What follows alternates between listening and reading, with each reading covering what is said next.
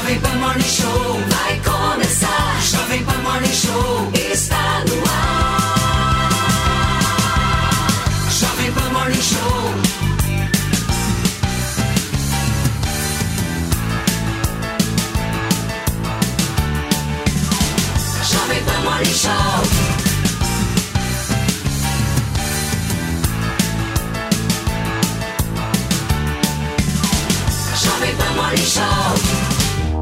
Fala, minha excelência, bom dia, ótima sexta-feira. Estamos por aqui até o meio-dia. Tem Morning Show na programação da Jovem Pan e vamos falar do governador de São Paulo, Tarcísio de Freitas, viu? Porque o homem voltou atrás. Ele desistiu de deslocar a Cracolândia, do local onde está, para o bairro do Bom Retiro, na cidade de São Paulo. Daqui a pouquinho a gente vai tratar desse assunto e tentar entender o que passou na cabeça do governador do estado de São Paulo, justamente para fazer isso. Hoje ainda tem um debate muito legal sobre tudo, tudo que aconteceu essa semana na política nacional. Vamos falar também do que está rolando em relação a Barbie. Uma polêmica rolando de uma forma que eu nunca vi antes na minha vida, meu querido Felipe Campos. Politizou, né? Meu, a Barbie tá politizada Ela e a tá- gente vai trazer detalhes para tá- vocês logo mais. Ela certo? tá pé da vida. Ela tá pé da vida, ela tá nervosa. Agora, a Barbie é a Barbie, certo, Felipe Campos? E você, meu amor? Você é o meu quem? Bom dia, gato. Bom dia, bom dia pessoal. Olha só, sejam bem-vindos em toda a sua programação aqui da sua Rádio Jovem Pan também vem pra cá porque a televisão está aqui com vocês. Olha só. E hoje teve e ontem teve a final de A Grande Conquista, hein, pessoal? Foi bom, Fê? Nossa, foi, É? foi legal. O Thiago Servo ganhou, levou a parada, embolsou um milhão de reais e agora é o novo milionário do pedaço, né? Mas daqui a pouco eu trago todas as informações para vocês, inclusive como foi a grande final. Mas para que você possa engajar bastante, porque a gente gosta, ajuda a gente também. Então faz o seguinte, olha, pega a sua hashtag e suba Morning Show. Use e abuse sem moderação. Vai para cima, Paulinho. Muito bem, gente, olha só, o Cruzeiro de Wesley Safadão acabou depois do descanso merecido. O Arthur Lira deve ter uma reunião ainda hoje com o presidente Lula, viu? A ideia é discutir a reforma ministerial e encontrar um lugar para o centrão em toda essa história. De acordo com a apuração do nosso queridíssimo Cláudio Dantas, as pastas de esportes e desenvolvimento social estão praticamente certas para serem ocupadas por Fufuca do Progressistas e Silvio Costa Filho do Republicanos. No segundo escalão, Lira também negocia com Lula o comando da Funasa e da nova Secretaria de Apostas e Loterias, subordinada ao Ministério da Fazenda. Tá aí, Maninho Ferreira, bom dia pra você, bom dia pra Bom dia. Caso, não sei se a Antoninha já tá conectada, mas tô daqui aqui, a pouquinho ela tô aí. aqui. Cadê vocês? A Antônia, ela Bom dia. sempre, a Antônia, ela sempre é, começa vindo Com voz. uma voz do além. Voz do além, é, é, mas é assim mesmo. É, Pra é gerar expectativa é sobre o visual dela. Ela É verdade. E sobre o cenário também. É. É toda uma criação de expectativa, né? É. Estamos aprendendo com o João Kleber a fazer televisão, né, querido? Muito bem. Para, para, Maninho, para, para. Duas pastas, então. Isso satisfaz a galera do Centrão ou não? Olha, depende do tamanho do orçamento das pastas. A pasta de esportes, apesar de ser, digamos assim, mais fácil de trocar, porque a ministra Ana Moser, que é uma ex-atleta, não conta com uma base de apoio no Congresso, né? Ela não, não tem o apoio de deputados, então é muito mais fácil rifar um ministro nessa condição do que um ministro que tem um, um respaldo político maior mas o orçamento é muito pequeno e a gente sabe que o Centrão tem muita fome. O Centrão, nos últimos anos, comeu bastante. Então, ele não quer entrar em dieta, ele não quer um orçamento menor. É, por isso, também, há quem diga que parte dessa negociação envolve estatais e bancos públicos. A Caixa inclusive, é um, um dos bancos que está sendo visado nessa negociação. Como sempre, a gente vê muita conversa sobre cargo e orçamento e pouca conversa, na verdade, nenhuma conversa sobre a agenda para o país. Né? Afinal de contas, essa composição política vai construir o que para o cidadão que paga essa conta. Muito bem, Amandinha, e o Fufuca, hein?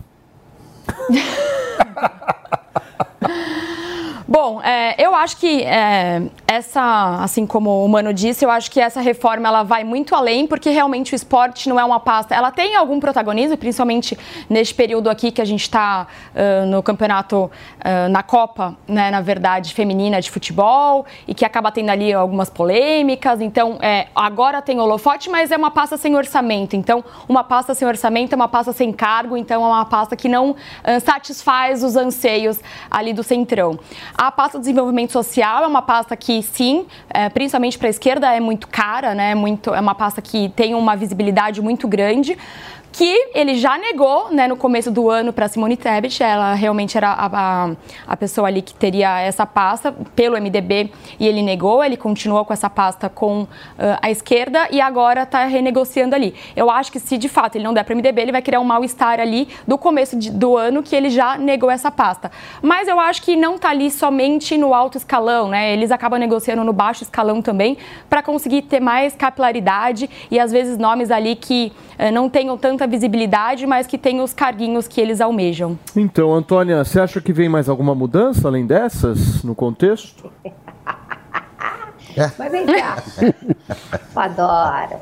É a dança das cadeiras, é a dança das cadeiras. Deixa eu perguntar uma coisa, o Fufuca não, é, não foi o cara que ficou no PP Nacional enquanto o Ciro Nogueira estava de, de ministro da Casa Civil? Se, se, ele ficou de presidente, você fala é isso? Ele ficou, ele, ele assumiu, no lugar do, assumiu no lugar do Ciro Nogueira, Mas o, enquanto o Fufuca Ciro Nogueira... é exatamente do partido, André Fufuca, do partido Sim. do Ciro Nogueira, que era ministro-chefe da Casa Civil Sim. de Bolsonaro. Da pasta.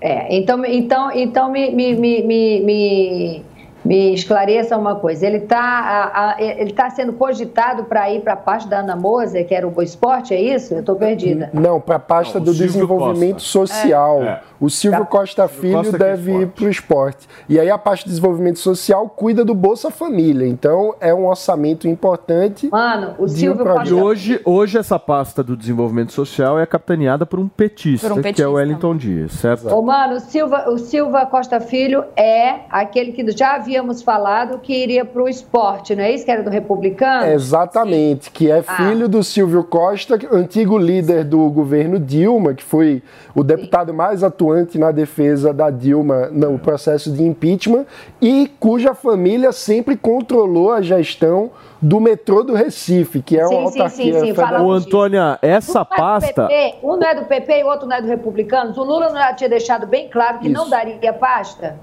Não, não falou que não daria pasta. Ele, não, ele não fez uma fala fortalecendo a Ana Moser, né? É, essa semana. Não, tudo bem, não. Mas... Uma falhinha. Exato. Quem ele fortaleceu foi a Anísia Trindade. A Anísia Trindade da Saúde saiu fortalecida. É, a saúde o Lula, falou... falou que realmente não vai mudar. É, o Lula falou que não daria ministério para ninguém do PP e para ninguém do Republicanos. Essa fala foi dita e ontem a gente colocou aí. Então a pergunta é: o Lira voltou e a conversa está retomando, o contrário do que o Lula falou, é isso? É que o show do Safadão é. muda as pessoas, entendeu, Antônia? Você tem que entender, as pessoas ficam mais articuladas. Tem o ralabucha é, é, Não, é que realmente antes o Lula estava negociando direto com os partidos e agora ele está centralizando no Lira. Então o Lira que está fazendo essa, essa não, divisão esse, da dança das esse cadeiras. Esse ponto que a Antônia levanta é interessante, porque há uma mudança comportamental do Lula. Se vocês forem analisar o Ministério do Desenvolvimento Social lá atrás, lembra, na, na época da, da transição de governo, quem que queria esse ministério? A Simone, Simone Tebet. Tebet. Lembra? A negociação envolvendo a Simone Sim. Tebet para a entrada do, no governo focava muito nesse ministério. Ela queria é. ser a protagonista da área social. Isso. E aí o Lula falou: não, não, não, não. não. A área porque social é o é PT. Porque é o grande carro-chefe do PT, né? O desenvolvimento social, Bolsa Família, é. tudo isso, eles, eles queriam ter essa gestão completamente deles. É. E eles negaram para o Centrão. Agora parece que ele já está revendo. O que eu isso. acho que o Lula Agora, pode o... fazer, se ele for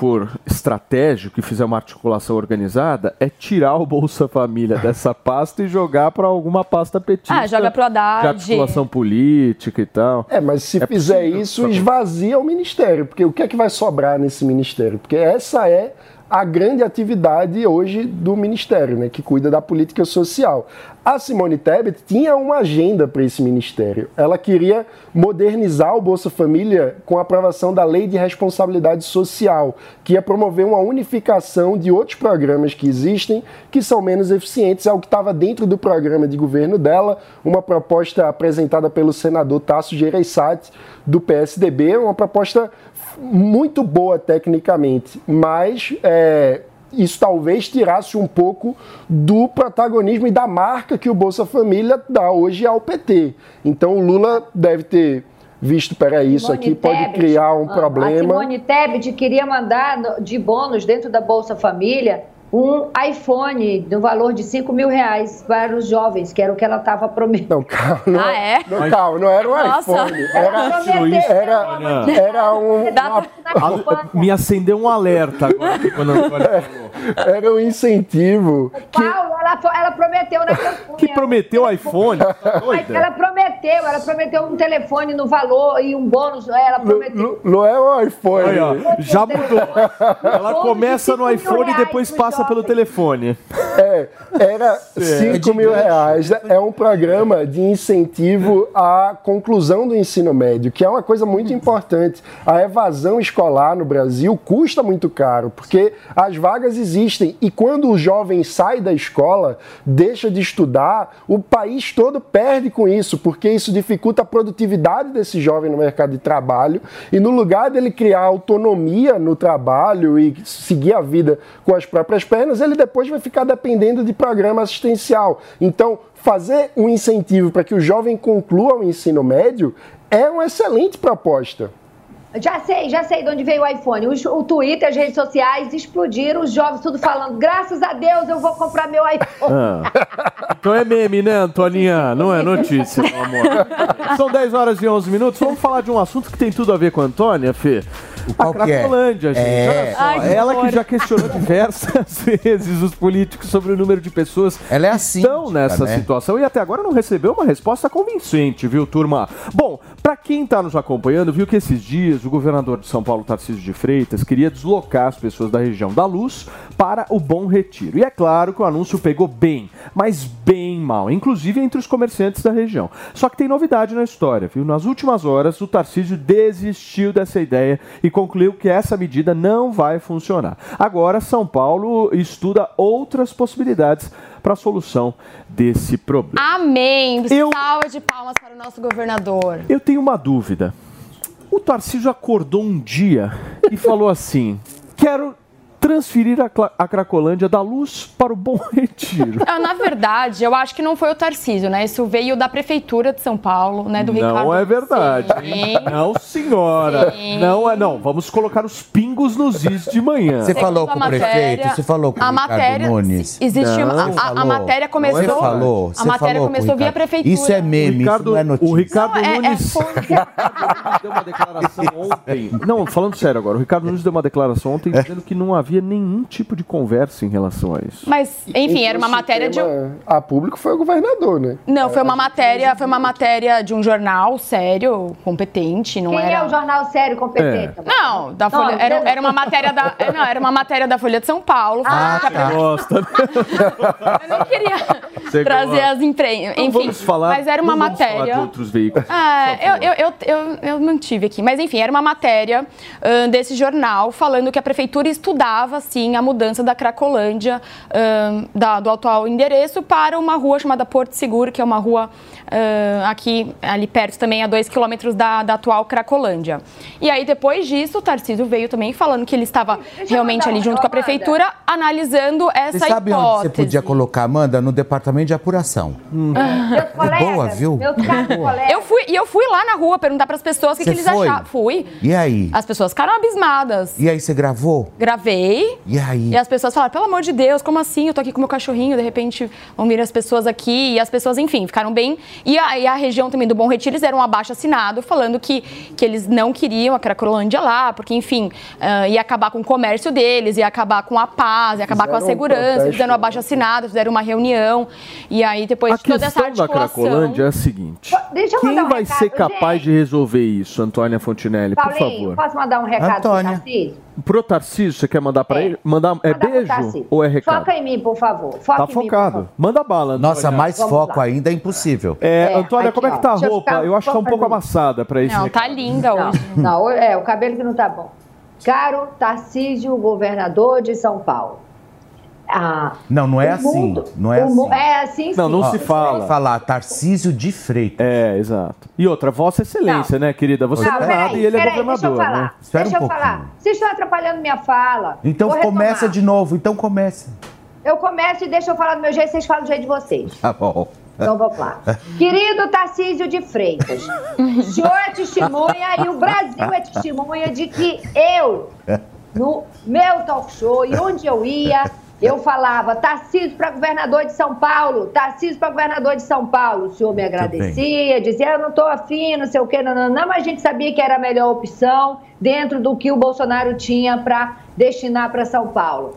E aí nós nos falávamos, o senhor era acessível, né? Agora o senhor virou governador de São Paulo, o senhor não vem nos programas, o senhor não vem no Morning Show, Que chororô, hein, Antônia? vem no Na Lata para explicar pra gente. o Espera senhor é só um governador pouquinho, de ela tá dando Paulo, carteirada no governo.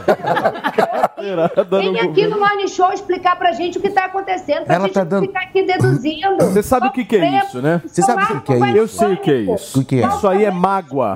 Mágoa. Foi escanteada. Isso Tá chama-se, isso chama-se carteirada, não é nem convite. Ela tá dando carteirada no governador de São Paulo. Tô dando carteirada Ô, sim, Antônia, porque- antes ele não era ninguém, hoje ele é governador. Ele não vai te atender Mas mesmo, é querida. governador Por quê? Porque Antes nós ele estava no seu patamar.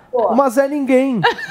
Entendeu? O problema de vocês é que vocês elegem os políticos e depois vocês ch- os chamam de Vossa Excelência e rendem pra eles, se ajoelham pra eles, lambem as botas deles. E isso tá errado. A gente coloca, mas a gente tira. No dia que o povo brasileiro tiver a noção que um político não é nada mais, nada menos do que um funcionário do povo, que o povo colocou lá, esta merda muda de, de figura. Ponto. Mas você vê, a Antônia Fontinelli, Mas quando chegou no Rio, não era ninguém. Hoje ela é Antônia Fontinelli. Não, mas Porque trabalhei para o ainda. né? cacete. Não, mas esse ponto da Antônia é muito importante. Né? Fê, O, a sexta não irrita, por favor. A Olha, gente quer falar sério, mas o Paulo Matias, comandante da nave, não deixa. Hoje tá Antônia, por que, que você tá. Antônia, por que, que você tá de branco? É mãe Antônia de Oxalá, não? É porque hoje é sexta-feira e porque a diretora falou bote branco, porque quando bota branco sexta-feira a audiência explode. Eu gostei. Não recebi esse dress code hoje. Mas, mas, Não, mas esse, tá certa. esse ponto é muito importante. De fato, a gente precisa mudar a forma como o cidadão e a sociedade brasileira se relaciona com a política. A política não está acima do cidadão, né? A autoridade não, não manda no cidadão. O cidadão é que é o, o patrão da história. O- os políticos são nossos funcionários e por isso devem satisfação. E a gente precisa entender. Me parece essa história toda muito amadorismo e improviso por parte do governador Tarcísio, que não costuma agir dessa forma. Então, destoa do que vem sendo o governo dele até agora. Porque você acordar um dia de manhã, chegar para as pessoas, dar uma entrevista dizendo vou mexer na Cracolândia, tirar de um lugar, botar em outro, um bairro que as pessoas estão lá, sem nenhum tipo de nem é, Tudo. é, estudo, de explicação de qual a lógica disso, de como que isso vai melhorar a vida das pessoas. É, então, é, realmente é uma coisa que chama a atenção de todo E isso mundo. acaba até com o mercado imobiliário ali, acaba com o comércio. Então eu acho que agora também, graças a Deus, o Tarcísio voltou atrás. Eu acho que o nosso prefeito também, porque sim, ele também deu uma declaração.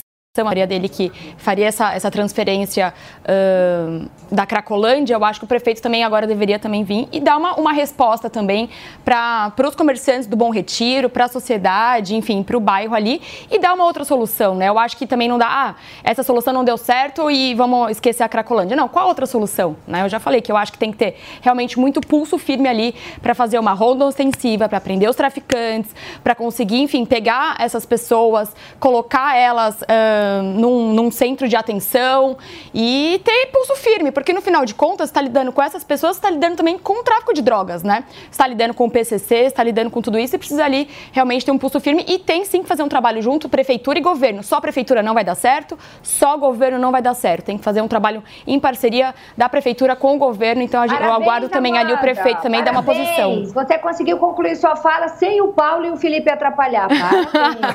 vitória, vitória. Não é porque vitória. a gente vitória não é, sabe que é? Eu acho, não é o Paulo Matias.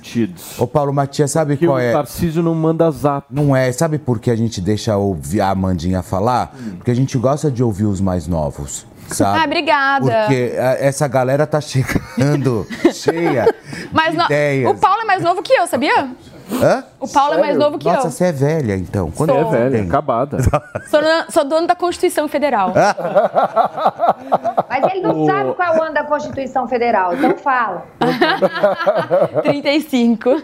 Ô, Antoninha, você sabe, meu amor, que eu, eu entendo o teu ponto de vista em relação à questão dos políticos e tal, mas se o Tarcísio tivesse respondido o seu WhatsApp, o seu comportamento seria completamente diferente. Ou seja, o seu comentário que você fez em relação ao governador de São Paulo é baseado numa coisa chamada mágoa. Isso não, é triste. Não, querido. Não, é triste. Não, ele isso não responde. É porque deu dois pauzinhos claro. no WhatsApp, ele leu e não te respondeu. Não, Mas ele não responde. Aí, ó, você se precipitando na conclusão. Não mandei o WhatsApp pra Tarcísio de porra nenhuma e tem o WhatsApp dele. E vou te dizer por que, que eu não mandei. Porque agora, como ele é governador, eu falo com as meninas dele. Entendeu? Por quê? Exatamente respeitando.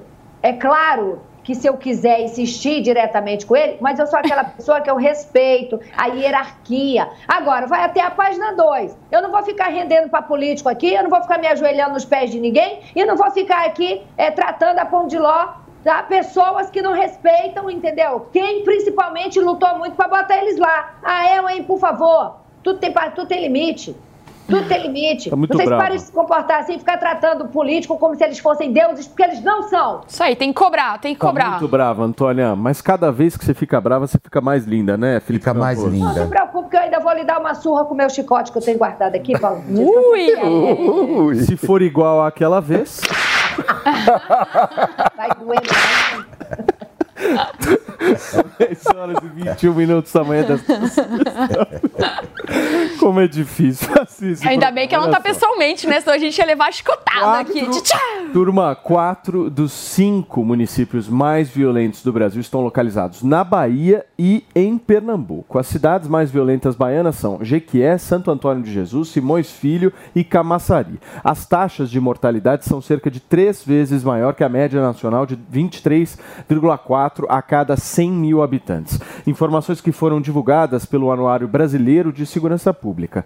A lista tem como referência as taxas de mortes violentas intencionais divulgadas pelas secretarias de segurança pública de cada um dos estados. Ou seja, Maninho, a violência está concentrada no Nordeste. Exatamente. E, e não é de hoje, né? Esses dados no Nordeste são alarmantes já há uns 10 anos. Houve uma, um deslocamento do eixo é, de concentração da violência mais letal. E isso é até uma coisa curiosa, porque é, eu há alguns anos vim do Nordeste para morar em São Paulo e conversando com os paulistas, é, paulistas em geral acham que São Paulo é muito violento. Mas quando você vem de uma outra perspectiva, você se sente muito seguro em São Paulo em comparação com a situação do país em outras regiões. Porque um fato é que a polícia de São Paulo é muito bem treinada e equipada na comparação com as outras polícias do Brasil. Em muitos aspectos, a segurança pública em São Paulo é uma referência para o país. E aí eu acho que essa discussão sobre como reduzir os homicídios tem vários aspectos. Claro que a gente sempre fala sobre como é, o processo penal precisa ser mais célere, né, mais rápido, para que os criminosos sejam presos e cumpram suas penas. Isso é um aspecto importante, mas tem um outro que, sem mudar a legislação, ou seja, no âmbito do poder executivo, é possível aumentar muito a eficiência da polícia no controle da segurança fazendo boas práticas, como existe em São Paulo. Então, coisas que em São Paulo são muito básicas, como por exemplo, procedimento operacional padrão, ou seja, a polícia tem um treinamento sobre como agir em cada caso. Isso em muitos estados brasileiros hoje não é realidade. Muitas vezes a polícia não tem um treinamento adequado para as situações. Então, tem muito que avançar na segurança pública no Brasil e eu, eu diria que começa botando lupa nesses dados e fazendo com que os estados cooperem entre si. Nesse sentido, tem um, um papel muito importante do governo federal de incentivar o, a colaboração e o aprendizado entre os diversos entes do país. Então, mas é engraçado Deixa que eu a... só fazer um rápido break para quem nos acompanha pelo rádio. São 10 horas e 24 minutos da manhã desta sexta-feira. Fala. Bom, vamos lá. É, as cidades mais violentas estão na Bahia. A Bahia que é governado por governos petistas há muito, muito tempo. Então isso mostra uma relação muito clara da, da falta de eficiência do governo petista em lidar com segurança pública. Né? Você falou, ah, agora o governo federal, duvido o governo federal seja mais efetivo ali com segurança pública, que não é uma pauta muito na, né, de prerrogativa da esquerda. E digo mais ainda, quando a polícia é, da Bahia tentou fazer ali algumas operações, a, os esquerdistas começaram a falar, não, porque é uma chacina, não, porque a, polícia aqui na Bahia está sendo muito, muito efetiva. A polícia tem que ser efetiva lá. Lá tem cidades que o comércio é obrigado a fechar em determinado horário por conta de tráfico de droga, por conta do crime organizado. Então, a Bahia é um péssimo exemplo, é o que a gente não tem que fazer. E é engraçado que, por governos petistas de muitos e muitos anos, a Bahia está nesse estado. Então, eu duvido que o governo federal faça alguma coisa. Eu acho que é um péssimo exemplo. São Paulo realmente é referência aqui na, na segurança pública. E a segurança pública de São Paulo, ainda que não é ainda a melhor, a gente ainda tem muito ainda a, a progredir aqui em São Paulo, mas ainda assim é referência. E digo mais ainda, o Nordeste paga melhor os policiais ainda do que, do que aqui o, o Sudeste. Então, realmente é um caso ali que a gente tem que, que ter um olhar atento, porque os baianos, eles realmente estão ali, a Deus dará. Esse é um ponto Gente, interessante, porque não facções, basta ô, salário, mano, as tem que ter facções chegaram, as facções chegaram no sertão do Piauí. Vocês têm noção do que, que é isso? Foi cada história que eu ouvi que eu não acreditei. É um negócio assim de. É, assim, sertão do Piauí tá virando um Tijuana, tá virando uma Sinaloa. Eu fiquei chocada. E, e era uma coisa que era impossível imaginar que o tráfico ia chegar na- na- nessas cidades pequenas do, do- do Nordeste, entendeu? E as pessoas não sabem como lidar com isso. Você tem ideia, assim, numa casa muito próxima de onde meus pais moram, eles entraram, é, arrebentaram o pai de uma menina, parece que a menina estava namorando com dois caras envolvidos com droga, arrancaram a menina pelo cabelo e mataram a menina com requinte de crueldade, acharam a menina no mato, toda arrebentada. Então, assim, e são coisas que estão ficando corriqueira, sabe? Coisa de cidade grande, de, de, de- de- da- das comunidades aqui, da- das grandes metrópoles. Gente, é um negócio sem controle. E o governo não está nem aí para isso. É. MST também lá, né? Aquelas invasões que aconteceram também no, no começo do ano também, no Nordeste, mais de 50 invasões em um único Quanto mês. mais pobre, mais violento. É, e é- Infelizmente. né? sabe que nesse anuário que saiu ontem, um dado que me chamou muita atenção também é o aumento da violência contra a mulher. A gente teve 74 mil casos de estupro no Brasil ano passado. É. E desses, boa parte são com menores de idade. E mais de 60% feitos por familiares. Então, É. é. um problema muito grave que a gente precisa lidar. E, enfim, que, que Ninguém precisa... quer saber, mano. Ninguém quer saber de violência doméstica e ninguém quer saber de estupro de vulnerável. Ninguém quer saber. Eu chegava nos lugares para falar, gente, essas são as minhas bandeiras, mostrava dados, mostrava o que eu estava fazendo, e eles perguntavam, e o que você tem para o comércio? E o que você tem não sei para o quê? Ninguém quer saber disso. E o cara que estava fazendo a minha campanha virou e falou assim, ó, enquanto você está ali falando para 50 pessoas, você não tem como ganhar com esse discurso. Enquanto você está falando para 50 pessoas, dali tem uns, no mínimo uns 20 estupradores, uns 20 abusadores. E olhando na tua cara e falando, ela jura que eu vou votar nela com esse discurso. É um negócio assustador, gente. Alguém tem que fazer alguma coisa. E é muito difícil porque o agressor está dentro de casa, né? O agressor é, Exato. da própria família. Então, isso mostra como é importante a gente pensar políticas públicas que ajudem a educação da criança para ela saber como lidar com quem falar, o que é que é um abuso ou não, porque a criança muitas vezes não tem nem consciência ainda do que do que está mesmo acontecendo. sabendo, tem medo. né? É, mas esse dado que o Mano ameaçada. trouxe é assustador, Assustador. né? Assustador. 74 mil casos de estupro. Pelo amor de Deus. Em um ano. E a gente aqui comentando o caso do Prior, como Exato. se fosse um É. grande caso, né? Só que tem mais 73.999 casos iguais. Exato. Deixa eu receber quem nos acompanha pelo rádio. São 10 horas e 28 minutos na manhã desta, desta sexta-feira. Olha só essa história que eu vou te contar agora. O senador Alan Rick, do União Brasil, gritou com o atendente de uma companhia aérea no aeroporto de Brasília e a cena, gente, foi registrada. No vídeo que circula na internet, o parlamentar aparece questionando o motivo da mudança do portão de embarque que resultou no voo perdido. Vamos acompanhar o que fez o senador. Não, mas eu não ouvi, moço. Eu não ouvi. Eu tá aqui 24, tá aqui. No meu bilhete 24. Mas isso aqui é uma previsão. Não, senhor, você tem que me colocar no voo. Não desce voo, moço. Só amanhã agora. Na sua mão. Você tem que me respeitar, rapaz. Não, senhor, você. Tá aí a fala do senador Posso falar fazendo uma o que Mais chama uma de barraco. vez, né? o aeroporto. O que, que Eu foi, não sei qual é a Antônio? opinião de vocês a respeito dessa situação. Mas às vezes as pessoas esquecem seus, seus, suas nomenclaturas, os seus cargos, entendeu? E elas são humanas. O que a as companhias aéreas fazem com a gente nos aeroportos da vida é um esculacho. É um esculacho. Tem vezes que eu corro de no, no mínimo uns três, quatro portões. Entendeu? E aí, estamos falando de um senador que tem compromisso. Que ele é senador, ele não pode gritar, que ele é senador. Ele... Agora, ele que pegue, entendeu? Como ele é senador, é uma entidade, e resolva isso com o ministro dos transportes para resolver essa bagunça que o povo vive diariamente nos aeroportos, pagando passagens caríssimas e são tratadas com deboche, entendeu? Se ele gritou e se ele falou, ah, não, não ouvi, vocês não avisaram, ele não deve estar mentindo, porque no mínimo estamos falando de um senador que tem compromisso. Eu nem sei quem é esse senador, tá? Isso não é pessoal, mas eu estou falando que eu sei o que acontece nos aeroportos do- desse país. É um desrespeito. E tem que gritar mesmo, e tem que chamar atenção mesmo. É um desrespeito isso. E no final do dia, quem toma prejuízo é o. É, é o- é o É, Mas, o, o É. Antônio, ah, deixa eu só fazer um ponto aqui, só um minuto. Existe uma diferença aí. Quando você vai no aeroporto, você tem um painel de alteração de voo. É obrigação do passageiro estar atento a esse painel. Isso é fato. Então, eu não sei o que, que efetivamente aconteceu com esse senador, mas o que eu entendi é que ele perdeu o voo, segundo ele, por falta de aviso. E quando se perde o voo, normalmente você está lá. Te- te- tá claro no painel que o voo atrasou, que o voo mudou para determinado portão e É, tal. eu- eu- eu o acho passageiro que- tem que estar atento. É, eu acho que tem que apurar realmente, ele pode ter comido uma bola ali e tal. Mas o que a gente vê recorrentemente é que as companhias aéreas realmente elas não estão nem aí pra você. Semana passada também eu perdi um voo, porque na verdade não tinha mais assento. Então eu tentei fazer meu check-in online, eu não consegui.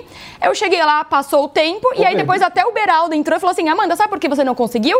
Porque o voo tá lotado. Então eles falaram que. Eles vendem duas cadeiras. Vendem. Então, assim, e aí eu fiquei lá até meia-noite sem saber se eu ia ter outro voo. Eles falaram que só tinha outro voo no domingo. Olha Enfim, fiquei lá horas e horas sem nenhum cuidado. Então, o que a gente vê recorrentemente, a gente já abordou essa semana da mala, né, do, do esportista que foi, e, enfim, teve a cadeira de rodas ah, acabada lá. A gente vê a companhia aérea que vende mais voo do que tem. A gente vê descaso. E é realmente um descaso. Eu acho que realmente ele não tinha que gritar ali, às vezes, com aquela pessoa, porque aquela pessoa, às vezes, não tem culpa.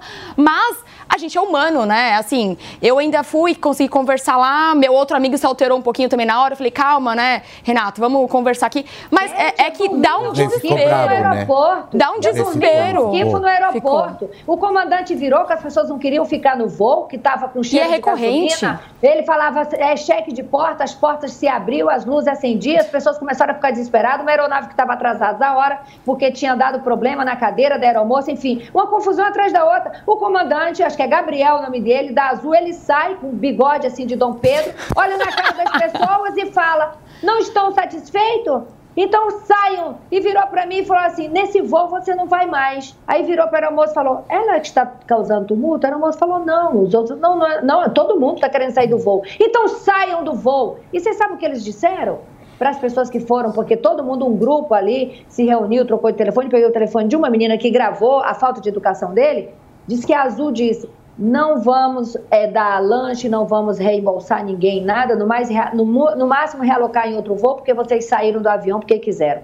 Gente, criança chorando, senhoras desesperadas, pessoas nervosas, ninguém conseguia respirar com o cheiro de diesel dentro da aeronave, essa porcaria a ponto de explodir nos ares, quem é que vai ficar dentro daquilo? Tem que mudar essa situação, porque as pessoas não são obrigadas a passar por isso. Uma passagem aérea não é barata. Você paga 3 mil reais se, você quiser ir, se eu quiser ir para São Paulo hoje, às pressas, menos de 2 mil reais numa perna, eu não vou pagar. É, mas eu, eu não vejo como solução esse tipo de comportamento dele. Não, porque o atendente ali não é, tem culpa. É. Absolutamente nada. Não se trata de uma pessoa assim. Culpa. Independente, culpa. independente de qual é a situação, não vai resolver nada ele batendo a mão na mesa, xingando o funcionário, entendeu? Não vai resolver absolutamente nada e, e vai criar, obviamente, uma animosidade ali que não precisava. O problema é que nem eles sabem quem eles têm que recorrer numa história como essa. Nem eles sabem. Eles falam assim, a gente vai falar com quem aqui? Olha que loucura. Como é, que um entendeu? senador, então, como é, que um senador não tem um contato de uma de alguém da alta cúpula de uma de uma de uma agência de, de, de uma companhia aérea e fala, ó, eu preciso voar, que eu tenho um compromisso. Não, fica gritando com o, o, o atendente porque nem eles sabem. Ele, se duvidar, ele nem sabe porque que ele é senador, né?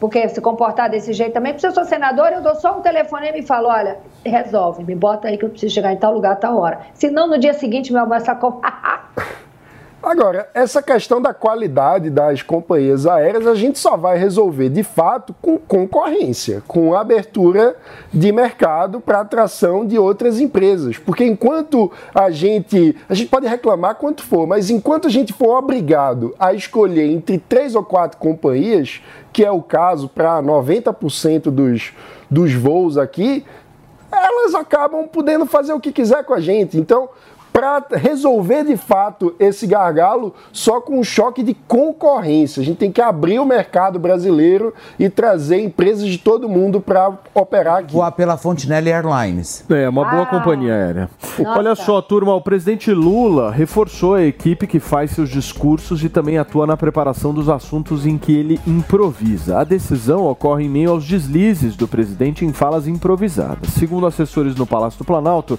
não tem relação com as gafes cometidas nos últimos dias. Lembrando que na última quarta-feira, o Lula disse que o auxílio a países africanos seria uma forma de pagamento pelo período da escravidão. O Lula reforçando o seu staff ali pessoal, minha querida Amanda Vetorazo.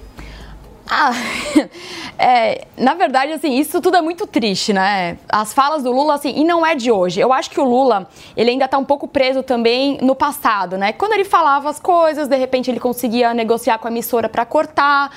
Imagina quanta coisa o Lula já falou de atrocidade no passado que não veio a público. Hoje em dia, né, o Lula às vezes esquece que ele fala e aquilo, independente dele tentar tirar da mídia ou não, vai estar em todos os canais, porque existe rede social, existe corte, existe vídeo e print é eterno, não é mesmo? Mesmo.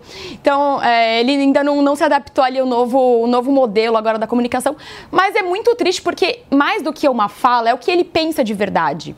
Tudo bem, pode ter uma assessoria melhor, um, que faça um texto bem elaborado, mas isso é o que ele está pensando, né? Isso é o pior de tudo, porque é o que ele sente. Então, quando ele fala ali da mulher do grelo duro, de exportador de viado, de escravidão, é o que ele sente dentro dele. E isso é o que é muito triste. Pode melhorar a assessoria, mas enfim, vai ser apenas uma maquiagem ali, Maninho, uma coisa que ele realmente pensa. alguma coisa essa assessoria? Se resolve, tem político, que é aquela história, não importa o quão bom seja o assessor, se o político decidir não ouvi-lo, não tem mágica. É, e aí tem algumas incoerências até do ponto de vista de gestão pública. Quando a gente pensa, por exemplo, há poucas semanas o Lula deu pito nos ministros dizendo que acabou o tempo de novas ideias, que agora tudo precisa ser estudado, passar pela Casa Civil e ser devidamente alinhado com as promessas que já foram feitas, que já tinha muita promessa para tirar do papel. Aí passa uma semana, o Lula do nada, numa reunião, e a informação é que isso não estava alinhado com ministério nenhum, ele fala que agora tem que dar um jeito de dar desconto na compra de eletrodoméstico para as pessoas. Ou seja, faz aquilo, exatamente aquilo que ele reclamou que os ministros estavam fazendo. Esse tipo de coisa não é resolvida com uma, um assessor de comunicação. Isso é um problema da personalidade do líder, da, de falta de liderança, de incapacidade de liderança.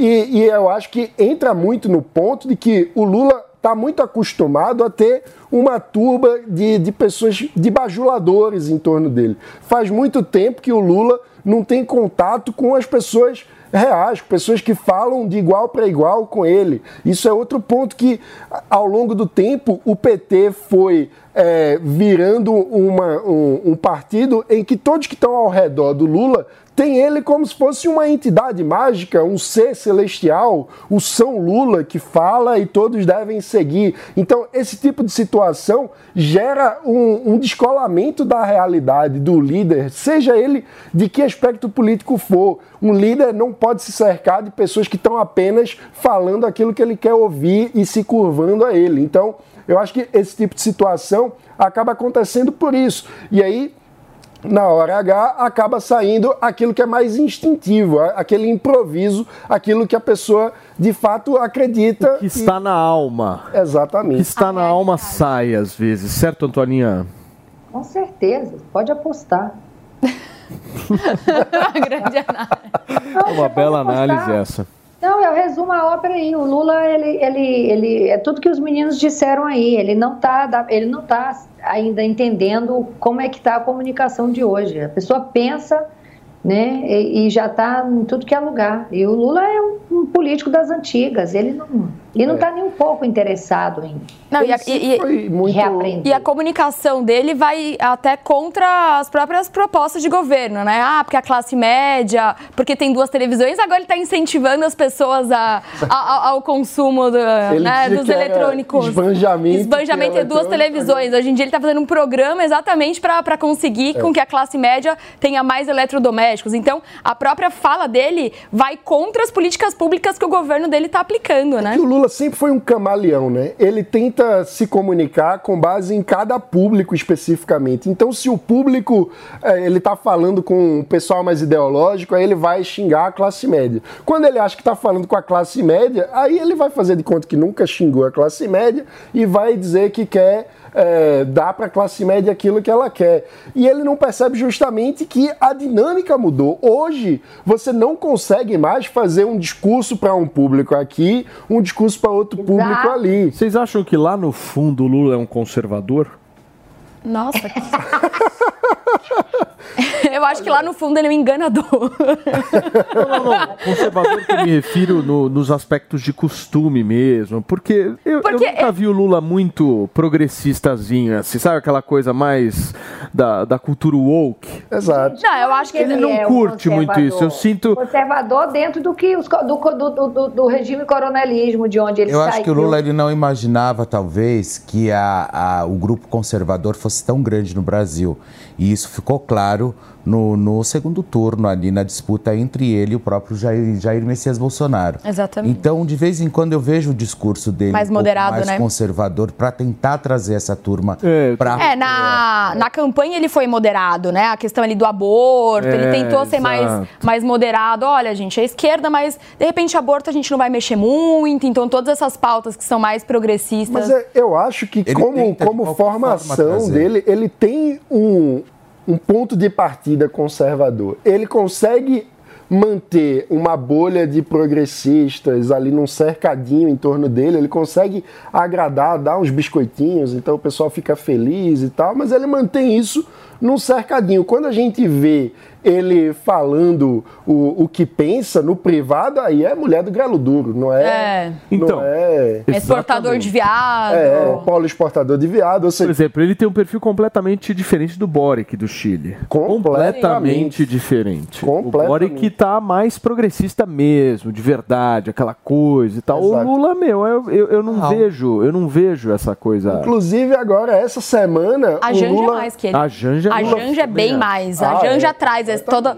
toda essa agenda mais progressista, mais feminista. Então, mas isso, mas isso é pura estratégia. Ele deixou isso para ela fazer. Será Porque que eles é se organizaram assim? Mas eu acho que são backgrounds diferentes. Reunião de planejamento, né? Então, ele, Familiar. Deixou, ele deixou isso para ela fazer. Claro. Mas é que a... ele, quer, ele quer, de qualquer forma, ele quer trazer essa turma mais conservadora para ele. É mas ela traz Jean Willis, ela a traz. É uma acadêmica é, mas é da sociologia. O Lula, a gente tem que lembrar. É um Chão de fábrica. Muito bem. Turma, vocês ficam elogiando que a Antônia tá com tudo em cima aí dos seus 50 anos. Eu quero ver como ela vai chegar aos 90. Porque eu acabo de encontrar um shape em dia de um senhor com essa idade. Jim Arrington treina três vezes por semana, tem uma alimentação baseada em cogumelos e azeite ah, e até posou nu ao longo da carreira. Para completar, ele entrou pro. Guinness World Record em 2015 como o fisiculturista mais velho do mundo. Atualmente ele vive em Los Angeles, nos Estados Unidos,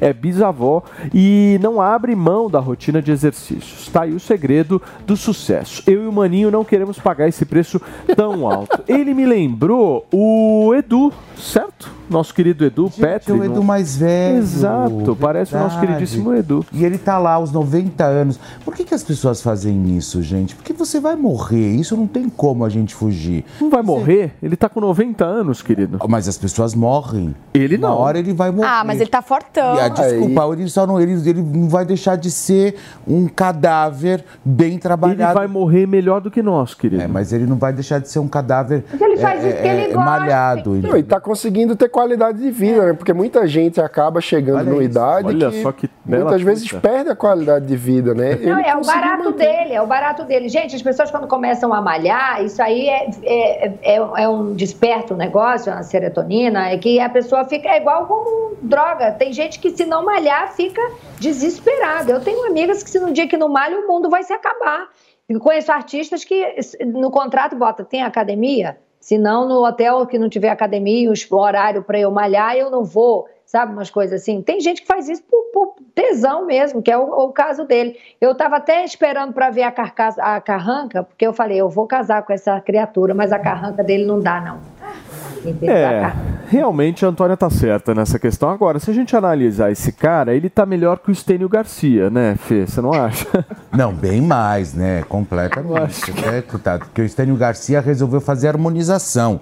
Ele fez o papel contrário. Ele cuida É. da saúde, esse aí. O, o, o Estênio Garcia não. Pre- Preferiu mexer na plástica. Mas você vê engraçado, né? A pele cai mesmo. Cai, né? cai. Não adianta. Você pode malhar, você pode fazer o que for. Sabe, que tem um trecho na Bíblia que diz assim: tudo não terás. Meu Deus, É esse o trecho? eu fiquei foi com medo desse trecho.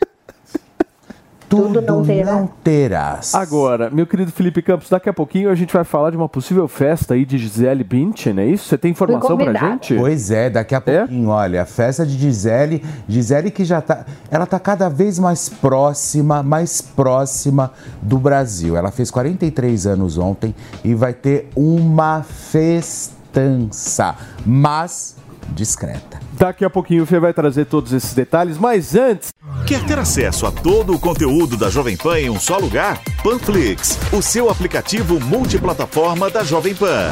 Três anos, nove anos e meio de governo, muita coisa. Você pode pausar, voltar e até acompanhar os seus programas preferidos em uma tela reduzida. Já são mais de 2 milhões de downloads. Você não pode ficar de fora dessa. Baixe grátis da sua loja de aplicativos e assista a programação a hora que quiser, de qualquer lugar do mundo. Panflix, baixe já. Você sabia que tem novidade no seu rádio? É a Jovem Pan News 76.7 FM. Mais uma frequência para você ficar bem informado. Opinião, análise e informação. Jovem Pan News 76.7 FM. A rádio que você já conhece, ainda melhor. Jovem Pan News 76.7 FM. Jornalismo independente. A gente está aqui repercutindo a expulsão do deputado Yuri do Paredão do PL, promovida pelo presidente nacional do partido, Valdemar. Achei Costa. firme a decisão do Valdemar, hein? Você achou? Ah, eu achei firme, porque é, o, o parlamentar não vai perder a vaga, né? Não vai Ele queria perder. isso pra ele não perder o mandato, né? Não, mas ele não vai perder o mandato, né? O, o, ser- o deputado e não, vai isso- perder o por- mandato. Eu acho que ele forçou a expulsão, gente. Então, mas o deputado não vai perder o mandato, que na verdade quem vai perder vai ser ah, o PL, que vai perder uma cadeira de deputado federal. E Então, isso, isso tem impacto em perder fundo, enfim, quanto menos deputado, né, tem um Isso impacto. chama-se- Não, não, não. Esse mundo vem Isso chama-se voto, forçar. dos isso- votos na isso eleição. chama-se forjar a expulsão. Então o partido não perde dinheiro. Não, o partido não vai perder O nada. partido vai perder a cadeira. Não vai Perder a cadeira. Vai perder, Não é, perde dinheiro. mas vai Agora, perder a cadeira ali na jamais. negociação. É um deputado a menos, teoricamente, para na, na, na votação É. ali, né? Mas é um deputado que ele já Não não adianta ter tinha, um né? deputado na Exato. cadeira que não vai votar com eles. É. É. Exatamente. O, o que me chama a atenção nessa história, é, o Brasil é, é assim, né? Mas a gente não pode deixar de se espantar com o Brasil. É a completa ausência de governança partidária. Porque, em tese, quem deve julgar a expulsão ou não de um parlamentar em partidos é o comitê de ética do partido, que, em tese, também não deve ser subordinado dessa forma ao presidente do partido. Só que na prática, como a gente sempre diz, os partidos no Brasil, no lugar de ter um sistema de governança minimamente decente e democrático, tem donos. Então o Valdemar, ao dizer vai ser expulso, está reafirmando mais uma vez a condição de dono do PL. Mas você Não, tem alguma e, dúvida? E também, e também a filiação, né? Porque, teoricamente, também as pessoas têm que se filiar ao partido que elas realmente gostam. Então, se ele é, é adepto ao Lula, teoricamente, ele não é adepto a nada que o partido prega ali na. Eu acho que foi um puta de um acordo que o Valdemar fez Exato. e uma encenação ali pra acenar pra base mais bolsonarista, dizendo, olha, estou aqui, Aqui- aqui traidores ele não- e tal. E ao mesmo tempo ele tá falando, fica tranquilo, eu vou te expulsar, que aí você consegue se filiar em outro partido político. Exatamente. Esse foi o game, eu acho, Exatamente pelo isso. menos. E, e acaba enganando algumas pessoas que acham que isso é um ato de grande eh, fidelidade do PL ao bolsonarismo. E não é, porque a gente sabe que esse é um entre vários outros lá. Gente, tá cheio de Yuri Paredão no PL. Tá cheio. É Ah, em fato, todos os isso não partidos. é- É. Isso não é um machismo, isso é fato. Tá Agora, cheio o de Yuri do Paredão fez o B na campanha? Só pra entender. É, não sei Mas como ele se posicionou entre na. o L e a arminha é só o ângulo da mão. É só o ângulo da mão. Você quer cortar a mão, né? Se ele Marcelo? Tivesse. Entendi o teu esquema. Turma, Olha só o vídeo que viralizou nas redes sociais. Nas imagens, um galo de nome Galinaldo, Felipe Campos, aparece deitado e relaxando em uma pia de lavar roupa como se fosse uma Ah, banheira. que maravilhoso. O vídeo, feito no Piauí, terra de Antônia Fontinelli, já acumulou mais de 7 milhões e 300 mil visualizações. gente. O dono do animal disse que o galo foi criado desde quando era um pintinho por uma pata e assim aprendeu o comportamento de ficar na água. Que fofo, né? Eu achei fofo o Paulo dando essa notícia super sério. Nada, assim, dando uma...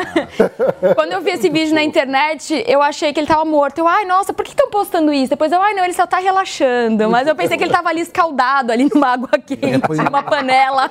Já tava Furou. O que, que você acontece? Que que é? Ele cozinhou. Ah, não furou. Vira um ensopado. É. Foi- Uma canja. Furou. Mas achei fofo, achei fofo. Tá Imagina ele relaxando ali. era um pintinho. Ah, o Galinaldo. Ah, Muito fofo, né? eu gosto quando são pintos. Vamos lá. Olha que fofo. Antoninha, você viu? Você gostou, né, meu amor? Folgado. Tinha que ser no Piauí. É, tinha que... Afogou o ganso. Turma, Ganso é uma coisa, é. Não vamos aprofundar. Olha só, a rede de fast food In-N-Out decidiu banir o uso de máscaras entre seus funcionários por conta da importância de mostrar o sorriso e outras expressões faciais no atendimento de clientes. A medida da empresa americana foi divulgada por e-mail para os colaboradores e vale para cinco estados do país: Arizona, Colorado, Nevada, Texas e Utah. A exceção será feita para funcionários cujas funções demandem o uso de máscaras ou para quem tiver orientação médica por motivo de saúde. Para o grupo, de acordo com o comunicado, será necessário apresentar um atestado médico e fazer o uso de máscaras N95. Esse hambúrguer é maravilhoso. É maravilhoso. É. isso que eu ia falar. Foi um dos melhores que eu já comi na Espetáculo. minha vida. É bem grandão, gordo, assim, Nossa, bem gostoso, né? maravilhoso, É, parece um galo. Por que, que- por que, que não vem pro Brasil, hein? Ah, não sei. Ah, vamos abrir aqui uma franquia. Liga lá. Liga. Eu vou, eu vou, tem um 0800 lá, né? Exato. Liga lá. Meu, porque é muito boa essa, essa rede de fast food. Mas que delícia isso. Mas é, é uma coisa um pouco. é, como é que eu posso dizer? É, nojenta, né? Antigênica. Antigênica. Quê? Você não ter que usar máscara? Não, nem todo restaurante Mas é, usa não, mas máscara. espera, é o pessoal do atendimento, porque desde É, antes... mas espera aí, Desde- o pessoal do atendimento, eu tô aqui fazendo um advogado do diabo, hein? Ah. O pessoal do atendimento, ele circula nessas hamburguerias pra tudo quanto é lado, em cozinha. Mas você pode ver tal, que o pessoal da lá, cozinha- conversa com o povo. Mas você vê que o pessoal da cozinha sempre usou máscara, sempre. É. Isso mesmo E antes da comunicado é vão continuar usando. É, é. uma cuspidinha no hambúrguer. Não é a falta de máscara, é só você puxar assim e dar uma cuspidinha. Pra que qual o problema? Não, mas Essa é só pra cliente que reclama. Peraí, Essa é a cuspida intencional. Eu tô falando da subjetiva, que acontece. Exato. Olha, eu vejo pelos fast foods aqui também no país, você vê o pessoal do atendimento ali que atende o pessoal de máscara e agora alguns também já, já aboliram sem a máscara, máscara, né? enfim. Agora, como é tudo aberto e a gente consegue ver a operação lá no fundo, é, tu sempre vê o pessoal de máscara utilizando Sempre. máscara na, na, na cozinha, preparando os lanches e tal. Isso sempre aconteceu. Agora, o pessoal do atendimento, não. O pessoal do atendimento. Mas acho- é que eu acho que é tudo junto, Fê. Ali, essas hamburguerias, se você for analisar, é tudo junto. É um quadradão que fica todo Ah, mas na junto. nota tá, Não, que quem não precisa sabe. ainda tá Você usando. vai- Eu não tô afim de comer perdigotos. Mas desculpa, mas você, você, deve, você deve estar muito louco. Você acha que quem te atende é quem vai fazer teu hambúrguer? Ah, Dependendo do caso. Imagina, eu nunca vi isso. Mas os caras sem máscara ali, tem um monte de alimentos ali espalhados, é muito próximo o local. O cara sem máscara ali, de alguma forma, Faz vai doido, soltando. não. Tá fazendo Imagina. Não, mas A pessoa- pandemia... Não, os caras soltam umas fontinelles assim. Gente, Mas- você, você. Tá. Deixa eu só te fazer uma pergunta. Só uma pergunta. Entrem agora. Talk churras. Ah, muito bom. No seu O churrasqueiro fa... tá No seu usando. talk churras você usa máscara? Então os convidados, eles são obrigados a comer fontinelli. Não, e aí eu já vi vocês conversando em cima da bandeja de carne. Prá, prá, prá, prá, prá, prá, prá. Articulando ali, E depois né? vocês ainda É uma questão pegam. de contrato. Vocês ainda pegam, meu amor. E olha, ainda pegam. Coisa mais No nojenta. churrasco, você come a carne e o perdigoto. Que coisa No hambúrguer é diferente. Coisa mais Não tá no temperro do hambúrguer a... Fala isso. Se eu Você me isso, pegou, hein? Você está, você está raivosa porque você não veio no Top Churras. Pro Felipe, ele já não fala isso. O Felipe disse que você cospe na carne e você só sorriu.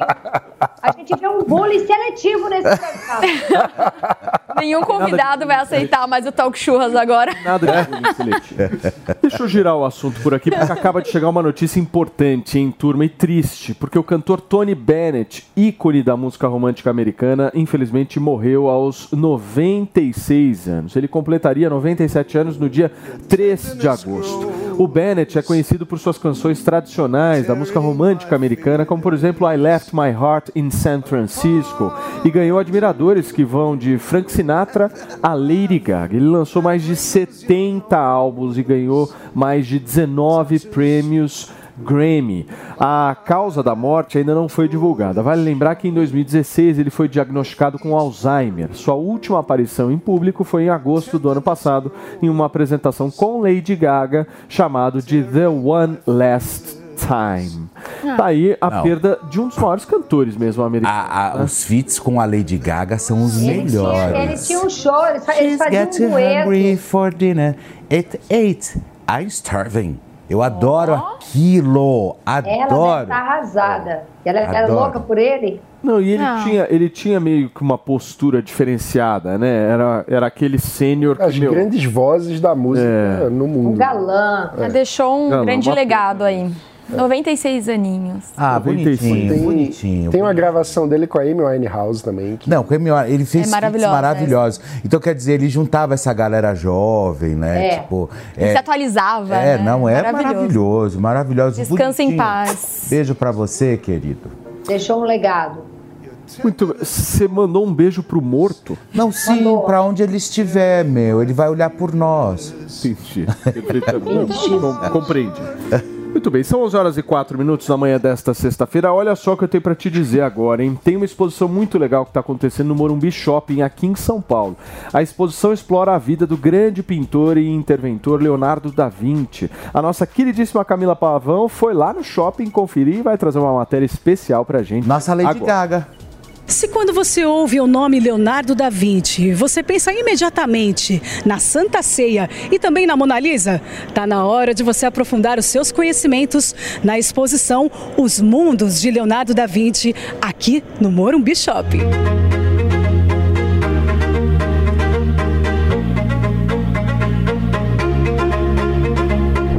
Visitante poderá passear por oito salas interativas que contam detalhes sobre o trabalho de Da Vinci, considerado um dos maiores nomes do Renascimento. Essa exposição ela tem uma temática de ser os mundos de Leonardo da Vinci. Então temos oito mundos, que são oito pesquisas e campos onde Leonardo atuava. Então a proposta de ser muito além da Mona Lisa, muito além das coisas básicas que todo mundo sabe, os mecanismos, por exemplo, as traquitanas que ele inventava.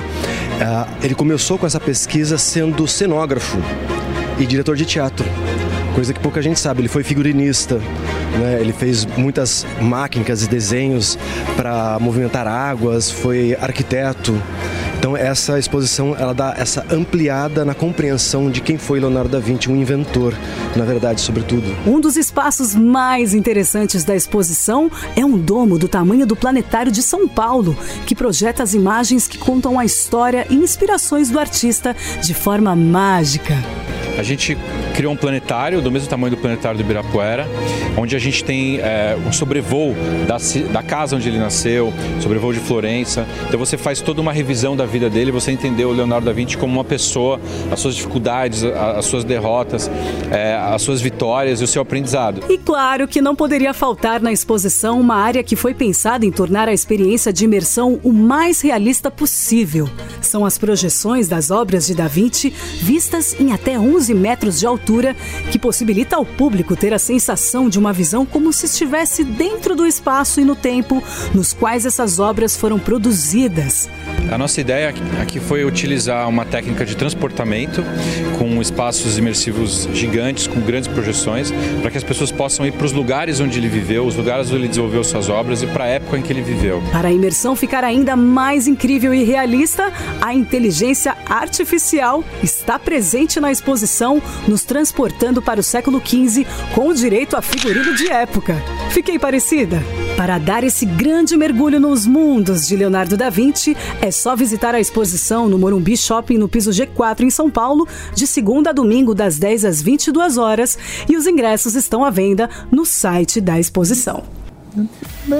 Muito bem, tá aí a reportagem da nossa Lady Gaga da exposição Os Mundos de Leonardo da Vinci. A gente recomenda vocês Nossa Lady todos Gaga. vão lá no Shopping Morumbi, é isso, né? Shopping Morumbi aqui em São Paulo. Como a Camila tá bonita, não, gente? Como a Camilinha tá bonita. Uma gata.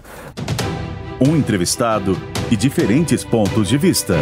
Os mais diversos temas você encontra aqui, sempre direto ao ponto. E no programa dessa semana, vamos receber o governador do Rio Grande do Sul, Eduardo Leite. Direto ao ponto, nesta segunda, às nove e meia da noite, na Jovem Pan News. Business Jovem Pan. E a Heineken, que é a segunda maior fabricante de cerveja do mercado brasileiro, empresa holandesa, fará um aporte aí de 1 bilhão e 200 milhões de reais numa fábrica da companhia em Garaçu, em Pernambuco. Isso é só nessa fábrica. Depois ela vai investir também mais 300 milhões no Nordeste, ou seja, no total aí são 1 bilhão e 500 milhões de reais no Brasil. Esse investimento deve gerar cerca de mil postos de trabalho e só essa fábrica é, do, de Pernambuco deve servir para a empresa desenvolver, abre aspas, ações sustentáveis. A companhia holandesa informou que as receitas líquidas nas Américas subiram 24% no primeiro trimestre deste ano, em relação ao primeiro trimestre de 2022. E a Heineken destacou em balanço o bom desempenho no Brasil e no México, onde os preços subiram 13%, mas o volume também subiu para 3%. Bruno Meia e os destaques do mundo dos negócios. Acesse agora o canal Jovem Pan News no YouTube e no Panflix. Deixa eu só receber quem nos acompanha pelo rádio, só para todo mundo estar na mesma página aqui. A gente está recebendo a Juliana Tranquilini aqui, que é especialista nessa questão de imagem pessoal, de marca pessoal, principalmente em processo de cancelamento. Esse aqui é o livro dela, chamado A Sua Marca Pessoal. A gente está debatendo um pouco com ela em relação a isso. Se tem alguém que já foi cancelada algumas vezes, ou praticamente que diariamente, né, Fê? É de segunda a sexta. Você e a Antônia Fontinelli, os dois, são os Ah, mais cancelados, certo? O que, que vocês têm de dúvida para perguntar? Não, eu nunca fui cancelada, amor. O povo Não, tenta, tenta, tenta, mas eu sou Eu só sou cancelado quando eu falo da Juliette. Só. É o único momento que eu sou cancelado. Ô, ô, Tranquiline, me conta uma coisa. Qual é a sua formação? Você é terapeuta, psicóloga, você é publicitária? Qual que é? Boa pergunta, Felipe. Eu sou, eu sou formada em administração de marketing, segui minha carreira com comunicação e branding, tá? Mas eu tenho, eu não sou psicóloga, mas eu tenho formação em coach também, tem uma mistura, tá? Então eu segui minha carreira sempre em comunicação e marcas corporativas. Trabalhei no Brasil aí grandes marcas. Uhum. Quando a gente fala sua marca pessoal, é, de alguma forma isso não leva talvez a uma tendência das pessoas quererem se moldar, talvez, em cima de alguma algum modelo que talvez eles acham que possa ser interessante, ou seja para o mercado de trabalho, ou seja para você arrumar alguém na vida, enfim. Como que pode ser isso? Ou você tem que ter a autenticidade e realmente tentar identificar a sua? É. Tem, tem bastante isso. Assim, as pessoas, é, principalmente aí com, com as redes sociais, a gente fica muito olhando, né, para o lado, se comparando e achando que você pode ser determinada pe- pessoa ou aquela qualidade, ou quero ser igual a essa pessoa.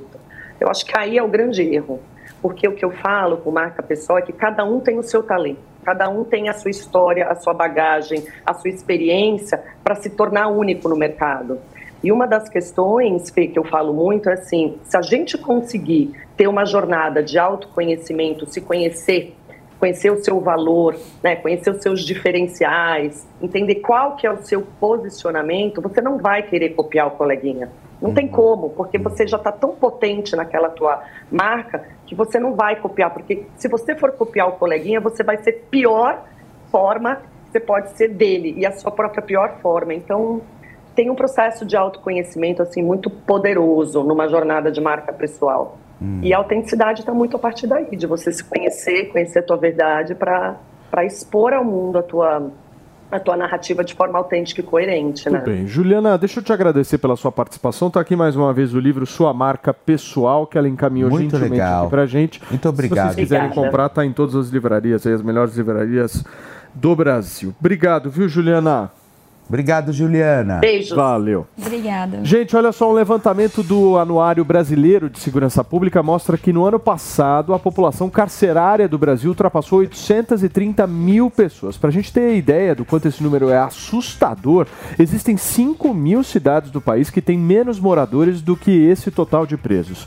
Desse número de 830 mil presos, cerca de 622 mil foram condenados. Enquanto isso, 210 mil estão presos provisoriamente, aguardando julgamento. Ou seja, a cada quatro pessoas presas, uma não foi julgada e teve pena definida pela justiça brasileira. 5 mil cidades.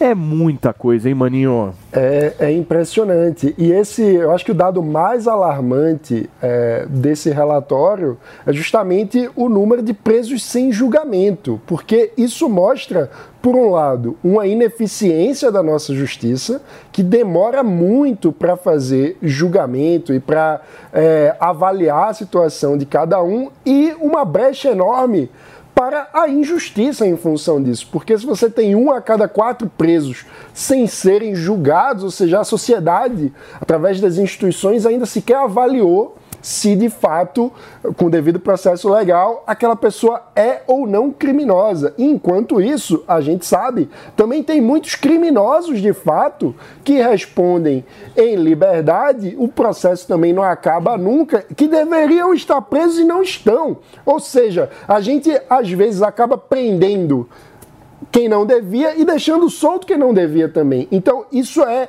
algo muito grave e que acaba ajudando a explicar a criminalidade no Brasil. Eu acho que o gente- nosso próprio sistema é, prisional ele é muito arcaico e ninguém se debruça muito a isso. Eu não vi nenhum candidato nunca tendo como plataforma exatamente isso, né? A gente Não vê... dá voto isso O aí, né? Ah, porque não dá voto porque estão presos. Mas eu acho que o nosso sistema prisional como um todo, ele é muito caro, ele é muito ineficiente, 5% ali realmente é, esse dado é alarmante. E mais que isso também, a gente não sabe o que fazer com o preso que está lá, né? Que muitas vezes eles saem de lá pior do que entraram, porque o crime está dentro da prisão.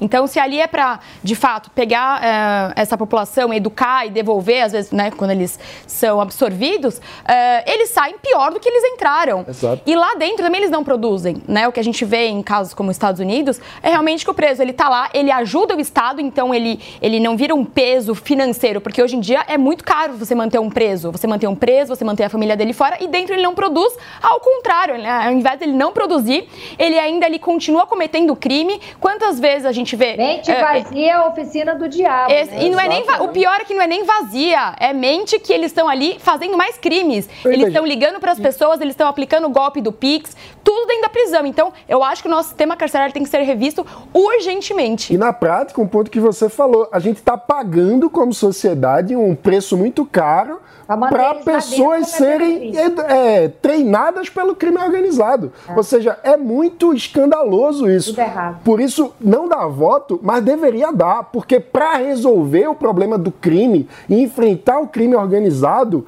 é preciso enfrentar e encarar o problema da gestão penitenciária. Agora, não só isso não dá voto, como, por exemplo, saneamento básico, né? É. Paulo, Falar de eu acho esgoto que isso não dá. Não, isso é Porque a impressionante. família dos presos aqui fora, é tudo que eles querem que isso resolva. Até porque tem muita gente lá é, inocente, tem muita gente que já passou da, da, da pena, entendeu? Que já cumpriu lá dentro e tá jogado lá. Enfim, tá tudo errado, gente. É um país bagunçado, é um país sem lei, é, um- é terra de Malboro. Para qualquer pasta, para qualquer assunto que você descambe, tem problema tem problema. Não tem um, não tem uma, uma, uma- uma- um braço assim, a educação. Não, a educação tá boa nesse país. Não, a cultura tá boa. Não, não tem nada. Não tem saúde, não tem saneamento básico, não tem é, é, segurança pública, não tem uma pasta que a gente fale. Pelo menos essa tá tudo bem. Quando o agro tava dando certo, vem um governo que quer destruir o agro. Então é assim, meu Deus!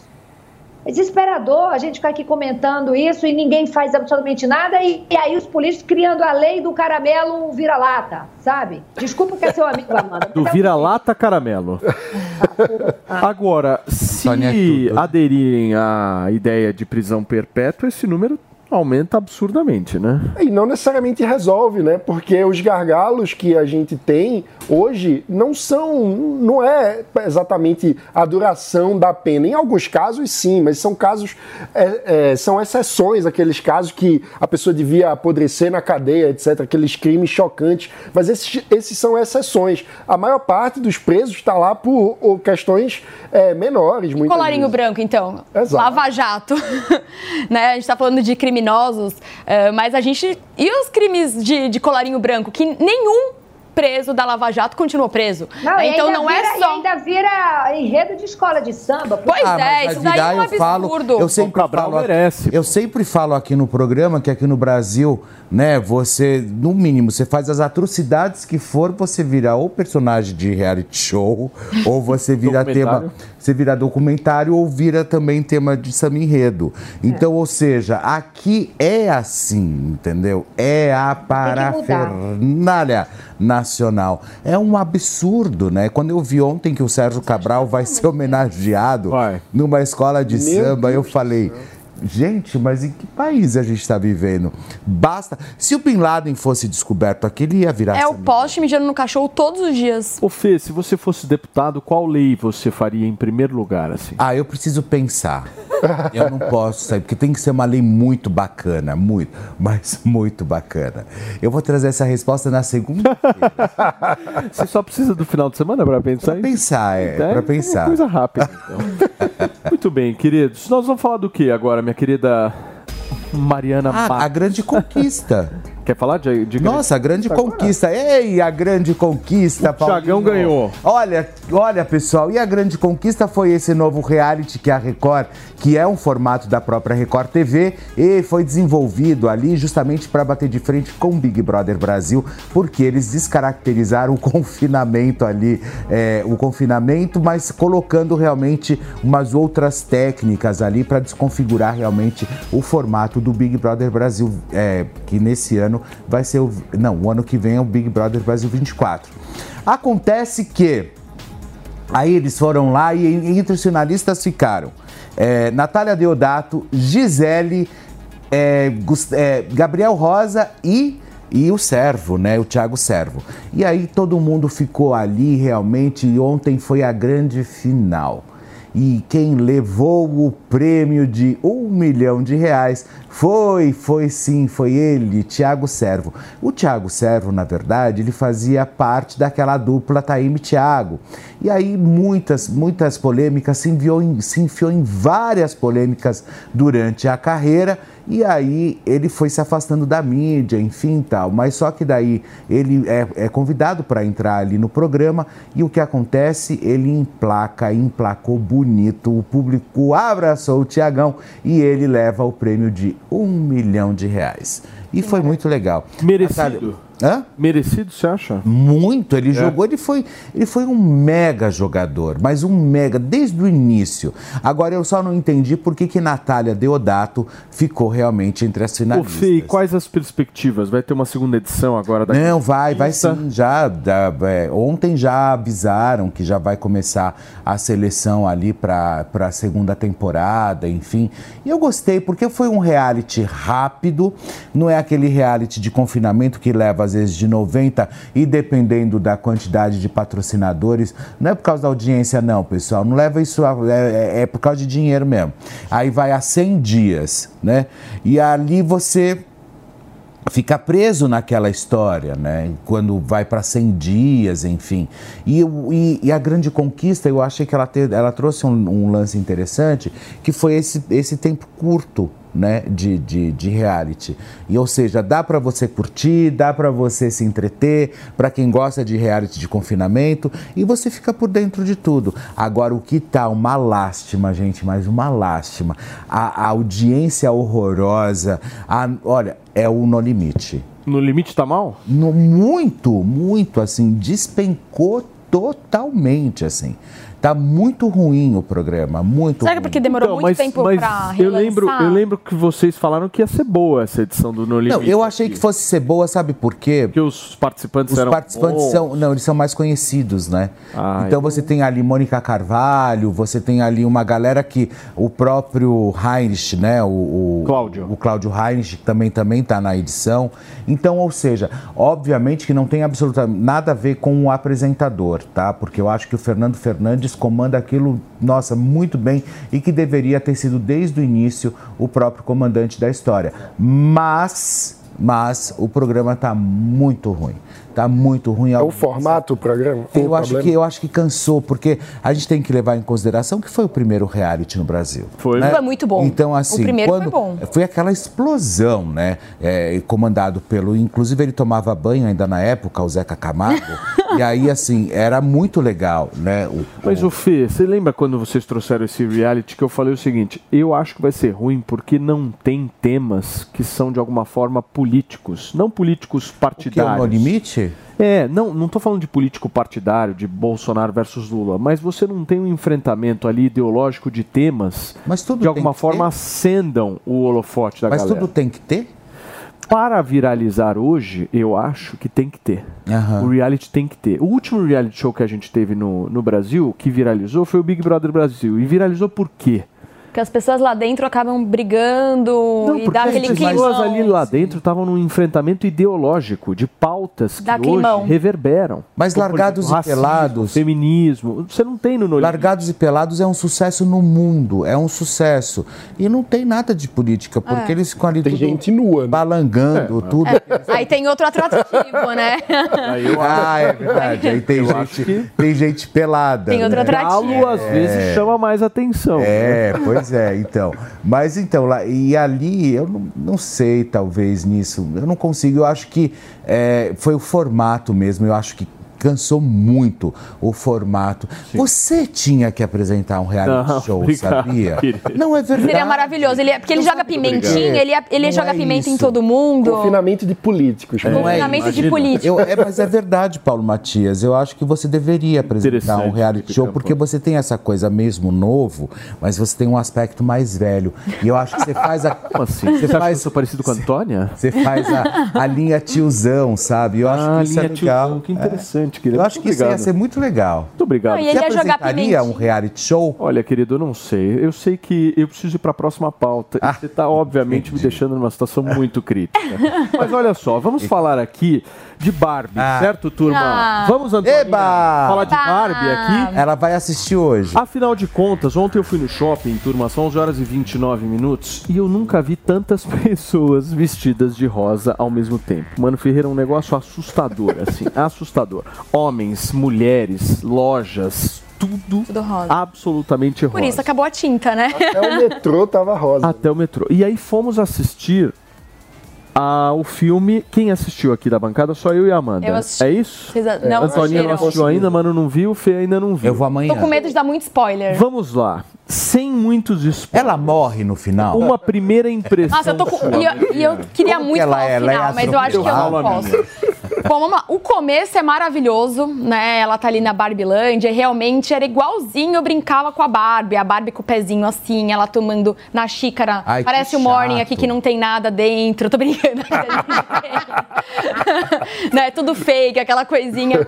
Então, assim, é muito lindo. A casinha dela é igual a minha casinha da Barbie, maravilhoso. E até ali não tem nada de, de lacração. É realmente a Barbie sendo Barbie. Nostalgia de criança. Nostalgia de criança, parece que eu tava brincando ali com a minha Barbie. E aí, em determinado momento, ela tem que ir pro mundo real, então ela vai pra Califórnia. Ali eu já achei que começou a ficar umas coisinhas estranhas. Realmente, eu acho que aquele momento ali colocaram umas lacraçõezinhas, tem muito patriarcado. Eu não sei, acho que alguém já deve ter pesquisado isso. Quantas vezes aparece a palavra patriarcado? Acho que várias vezes.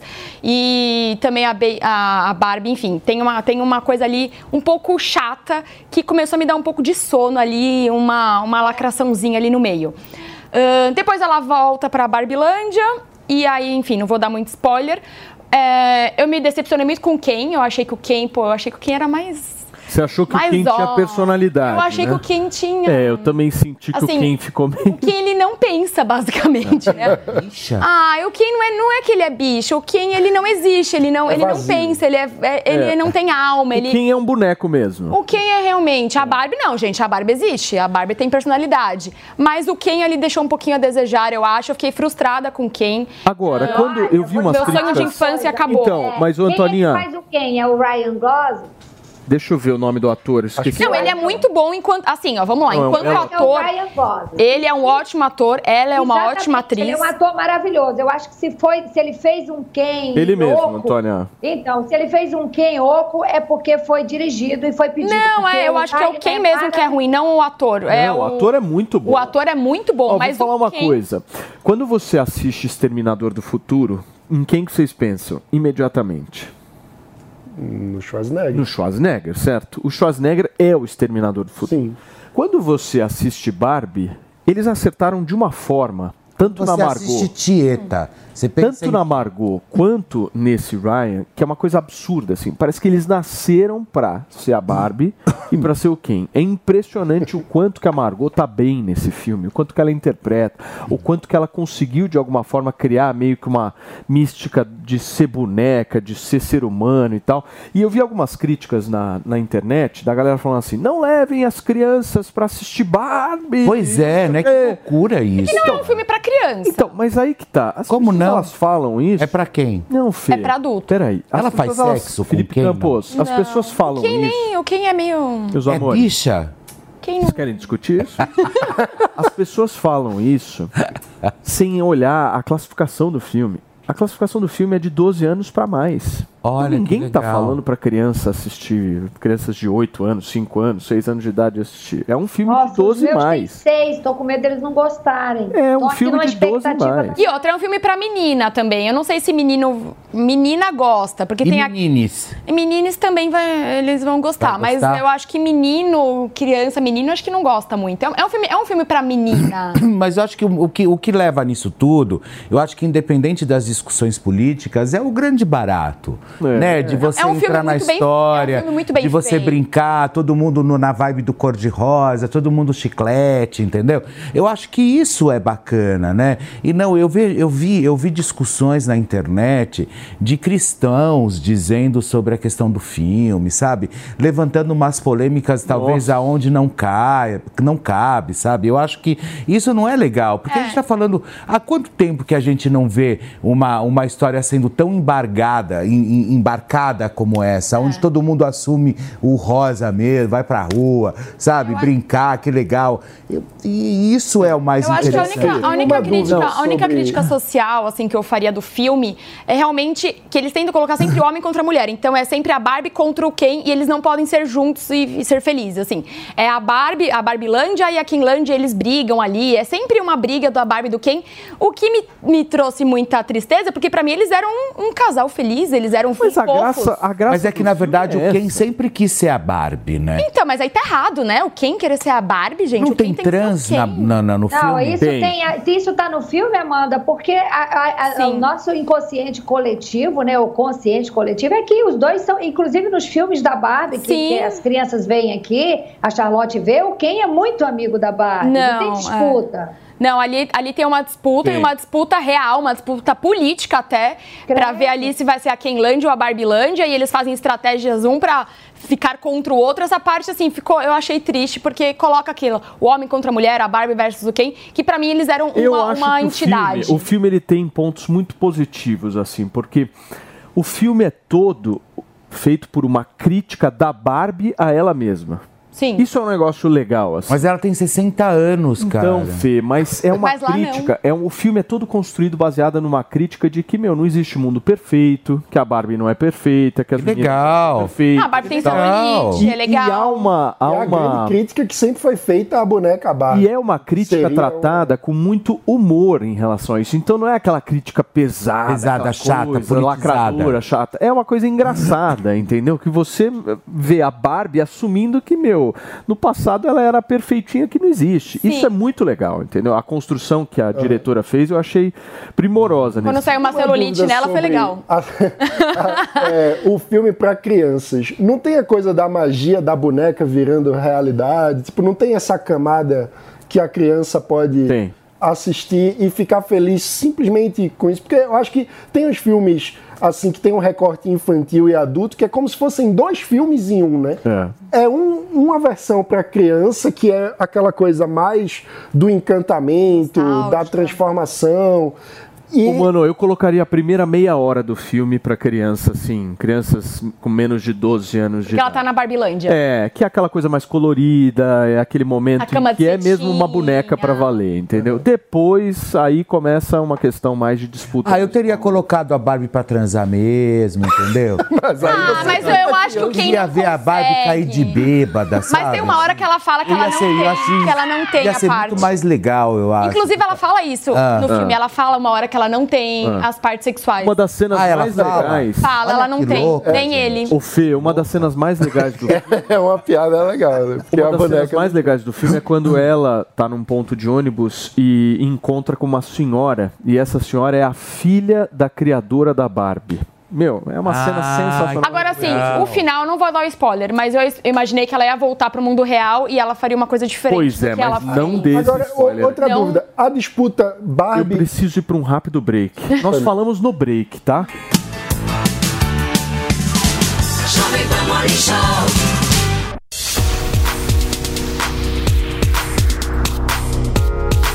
Para quem está nos acompanhando, viu que esses dias o governador de São Paulo, Tarcísio de Freitas, queria deslocar as pessoas da região da Luz para o Bom Retiro. É claro que esse anúncio pegou bem mal, inclusive entre os comerciantes da região. Só que tem novidade nessa história.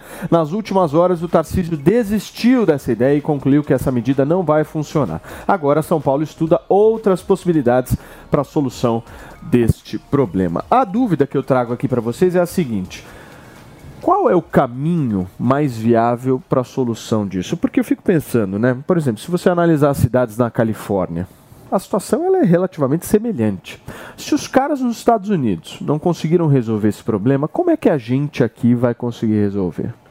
Olha, eu diria que. É meio que um, uma síndrome de vira-lata, isso que eu estou trazendo aqui para vocês?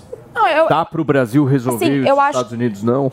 Eu acho que aqui ele é bem centralizado. Na Califórnia ele tem vários pontos, né? É um pouco mais espalhado. Não sei se isso dificulta ou se facilita, mas o fato é que aqui em São Paulo a gente tem o lugar que no Waze mostra que é a Cracolândia, né? É. Então a gente tem que pegar, Tem né? CEP. Tem CEP, né? A Cracolândia tem CEP, tem endereço aqui no Waze.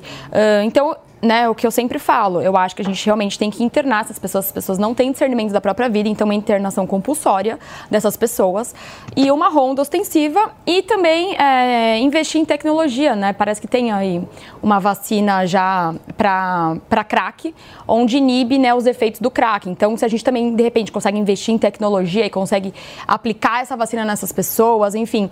E, e é uma grande organização ali, né? Não é só o fato é, das pessoas tem os traficantes que a gente tem que também punir ali de uma, de uma maneira mais é, forte, porque se tem as pessoas consumindo, tem os traficantes, isso é muito claro, né? E, é- e é, Bom e é deixa eu nítido. receber quem nos acompanha pelo rádio. São 11 horas e 41 minutos para vocês que sintonizaram agora na programação da Jovem Pan. A gente está repercutindo essa decisão de desistir por parte do governador de São Paulo, Tarcísio de Freitas, de transferir a Cracolândia da região da Luz para a região do Bom Retiro. Pode finalizar, Sim, Mandinha. bom, só para finalizar, e assim, claro que essa mudança, como a gente já apontou aqui várias vezes, ela não resolve que simplesmente você vai pegar e mudar as pessoas de um CEP para outro CEP, onde você vai prejudicar ali o comércio, os moradores, enfim, todo ah, o mercado imobiliário daquele, daquele bairro.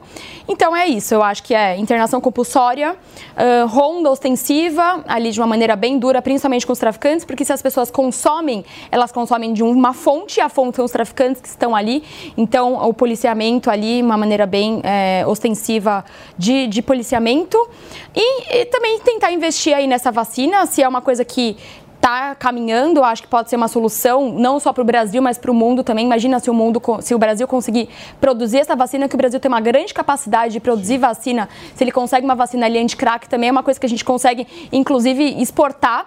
Ah, Agora, e Maninho- também, só para rapidinho finalizar. ah, é, também tem ali uma, um, um pulso muito firme, porque vai vir organizações, vão vir as ONGs, né, e de enfrentamento também da, Agora, do ponto de vista político, vamos falar de política. Quem mexeu Onde com esse é tema... político? Ah. Não, não. Quem mexeu com esse tema, Antoninha, foi Fernando Haddad, de um jeito, Dória, do outro, e agora Ricardo Ah. Todos, todos os caras que mexeram no Vespero se deram mal politicamente, certo? É. E aí?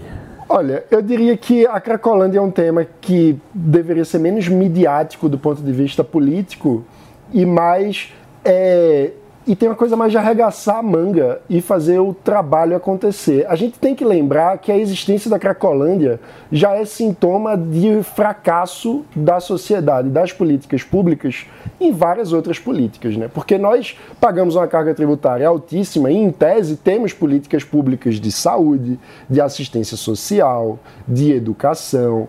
Ou seja, a gente, em tese, paga por solução de várias das causas que levam pessoas a perder a perspectiva de vida. Então, falta em muitos aspectos uma integração das políticas públicas, de uma forma que a gente precisa ter as equipes de saúde, psicologia, saúde eh, mental e, e física, precisa ter a assistência social, a segurança pública, todos trabalhando de forma articulada e conjunta, construindo planos terapêuticos individuais. A gente não pode achar que tratar todas aquelas pessoas como se fossem uma única coisa, como se fosse uma massa amorfa e sem sentido, é, sem um sentido prévio de vida, fosse resolver o problema. Não é um objeto que você pega e joga num depósito. São seres humanos. E a gente precisa entender a história de cada um para construir Mas, um mano, plano. deixa eu te falar, tá todo mundo ali, tá todo mundo ali junto e misturado. Não dá para separar o joio do trigo, vamos dizer assim, ah, qual é o seu grau de, de, de, de, de, de droga, né? Qual é o seu grau dentro dessa loucura aqui? Não dá. Pega-se todo mundo, coloca num lugar e ali vai separando, né? Os menos estragados e vendo como é que vai tratar. A gente está falando de acabar, não existe. Você imagina você botar no Waze a cidade coração do Brasil e tá lá escrito Cracolândia?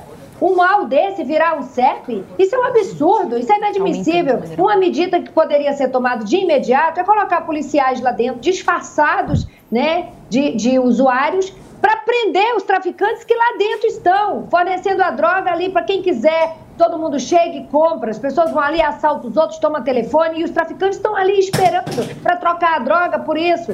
Então coloca policial lá dentro, disfarçado, para eliminando os traficantes, que são os fornecedores das drogas. Porque quanto menos drogas as pessoas consumirem, menos elas vão se ferrar na vida. Por que, que não coloca? Lá dentro tem traficante. Por que, que não coloca policial lá dentro Sim. disfarçado para prender os traficantes? São medidas que já podem ir ser tom- sendo tomadas e já vão minimizando. A lama já vai começando a, a- a virar água Muito bem, barreira. Antoninha. Vamos nessa, turma, porque o presidente Lula se reuniu com o ministro da Justiça, Flávio Dino, e deve anunciar um novo decreto de armas ainda nesta sexta-feira. O André Anelli tem mais detalhes pra gente. O decreto deve prever que fuzis e pistolas de grosso calibre voltem a ser de uso restrito das forças de segurança. A medida também deve exigir maior restrição e controle na posse e no porte de armas de menor calibre. O governo também deve proibir o funcionamento 24 horas de clubes de tiro e a existência desses estabelecimentos perto de escolas. Restrições à publicidade de armas e munições na internet também devem ser definidas. Outra medida que deve ser tomada é a transferência para a Polícia Federal sobre a fiscalização dos clubes de tiro e dos arsenais, junto aos CACs, caçadores, atiradores e colecionadores. No início da semana, o ministro da Justiça, Flávio Dino, antecipou parcialmente essas informações. Em uma postagem na rede social, Flávio Dino disse que o objetivo do decreto é colocar fim ao que chamou de liberou geral, que, segundo ele, aumentou o poder das quadrilhas no Brasil. Junto com a publicação do decreto, Lula deve anunciar um investimento de quase 3 bilhões de reais na segurança pública, envolvendo repasses a estados e municípios, além de um programa para a Amazônia. De acordo com o ministro Flávio Dino, vai ser anunciada a implantação do Centro de Cooperação Policial Internacional em Manaus. Essa nova repartição deve auxiliar no combate ao narcotráfico na região norte do Brasil, com informações cruzadas junto às forças de segurança dos países que fazem parte da Amazônia.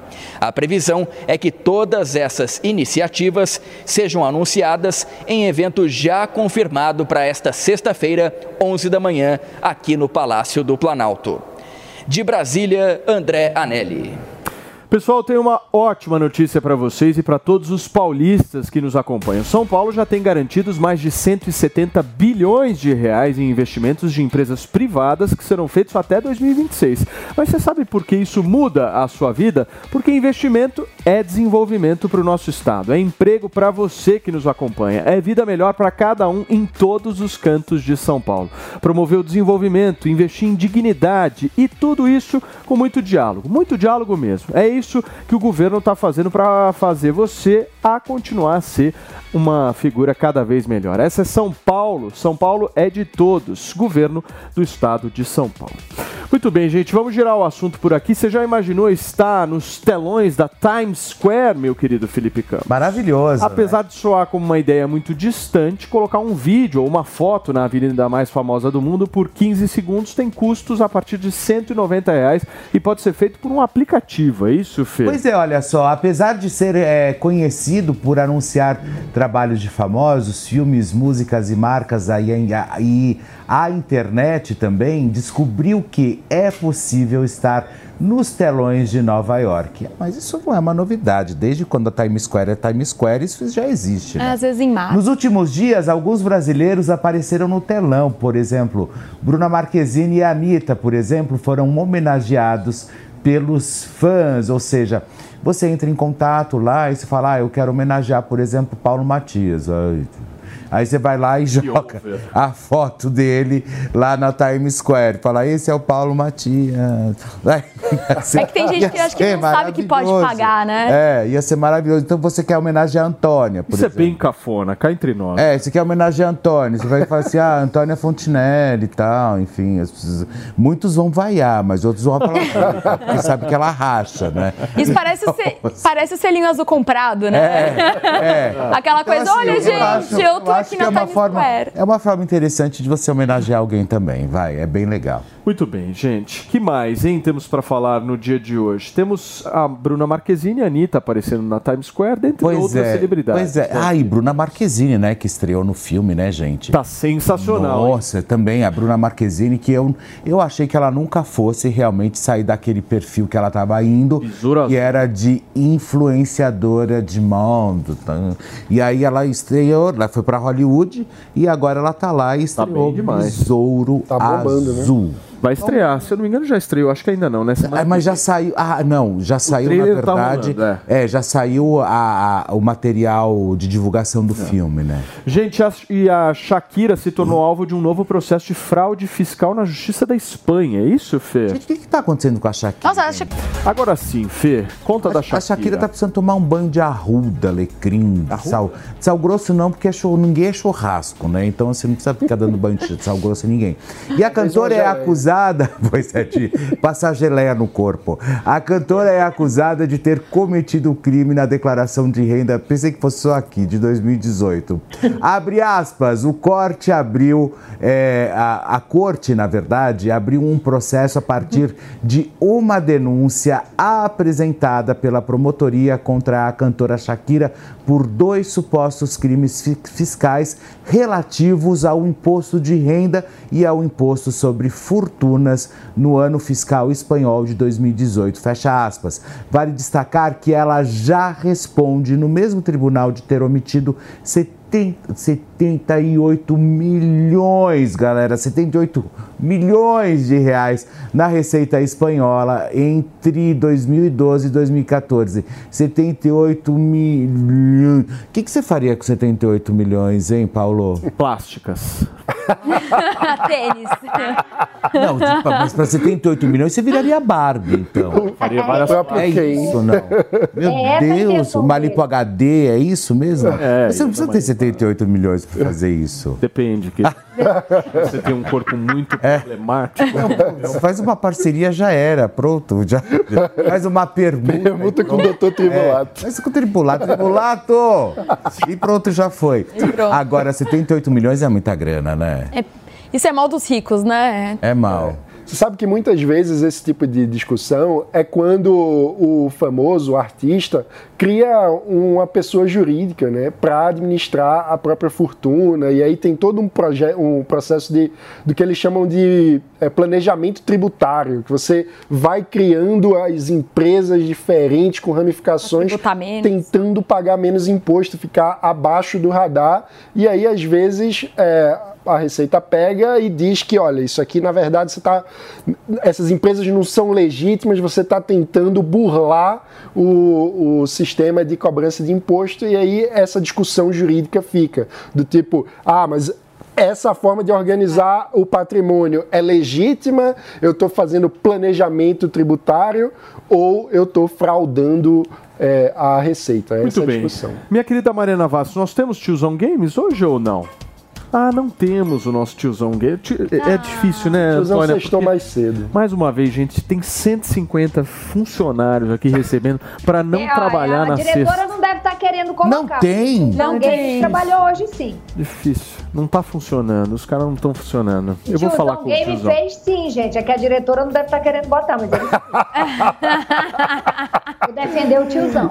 Gente, um ótimo final de semana pra vocês que ficaram com a gente até aqui. Muito obrigado. A- amanhã não tem morning show, né? Ah. Mas segunda-feira tem, hein? Às 10 horas da manhã, essa é a Jovem Pan Jornalismo boba, Independente. Vem fazer o Jornal da Manhã amanhã, Bom Paulo. semana, vai lá com Bom final de semana. Sextou.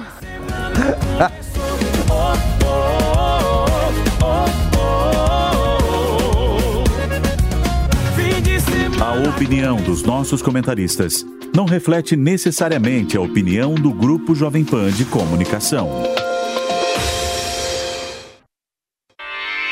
Realização Jovem Pan News.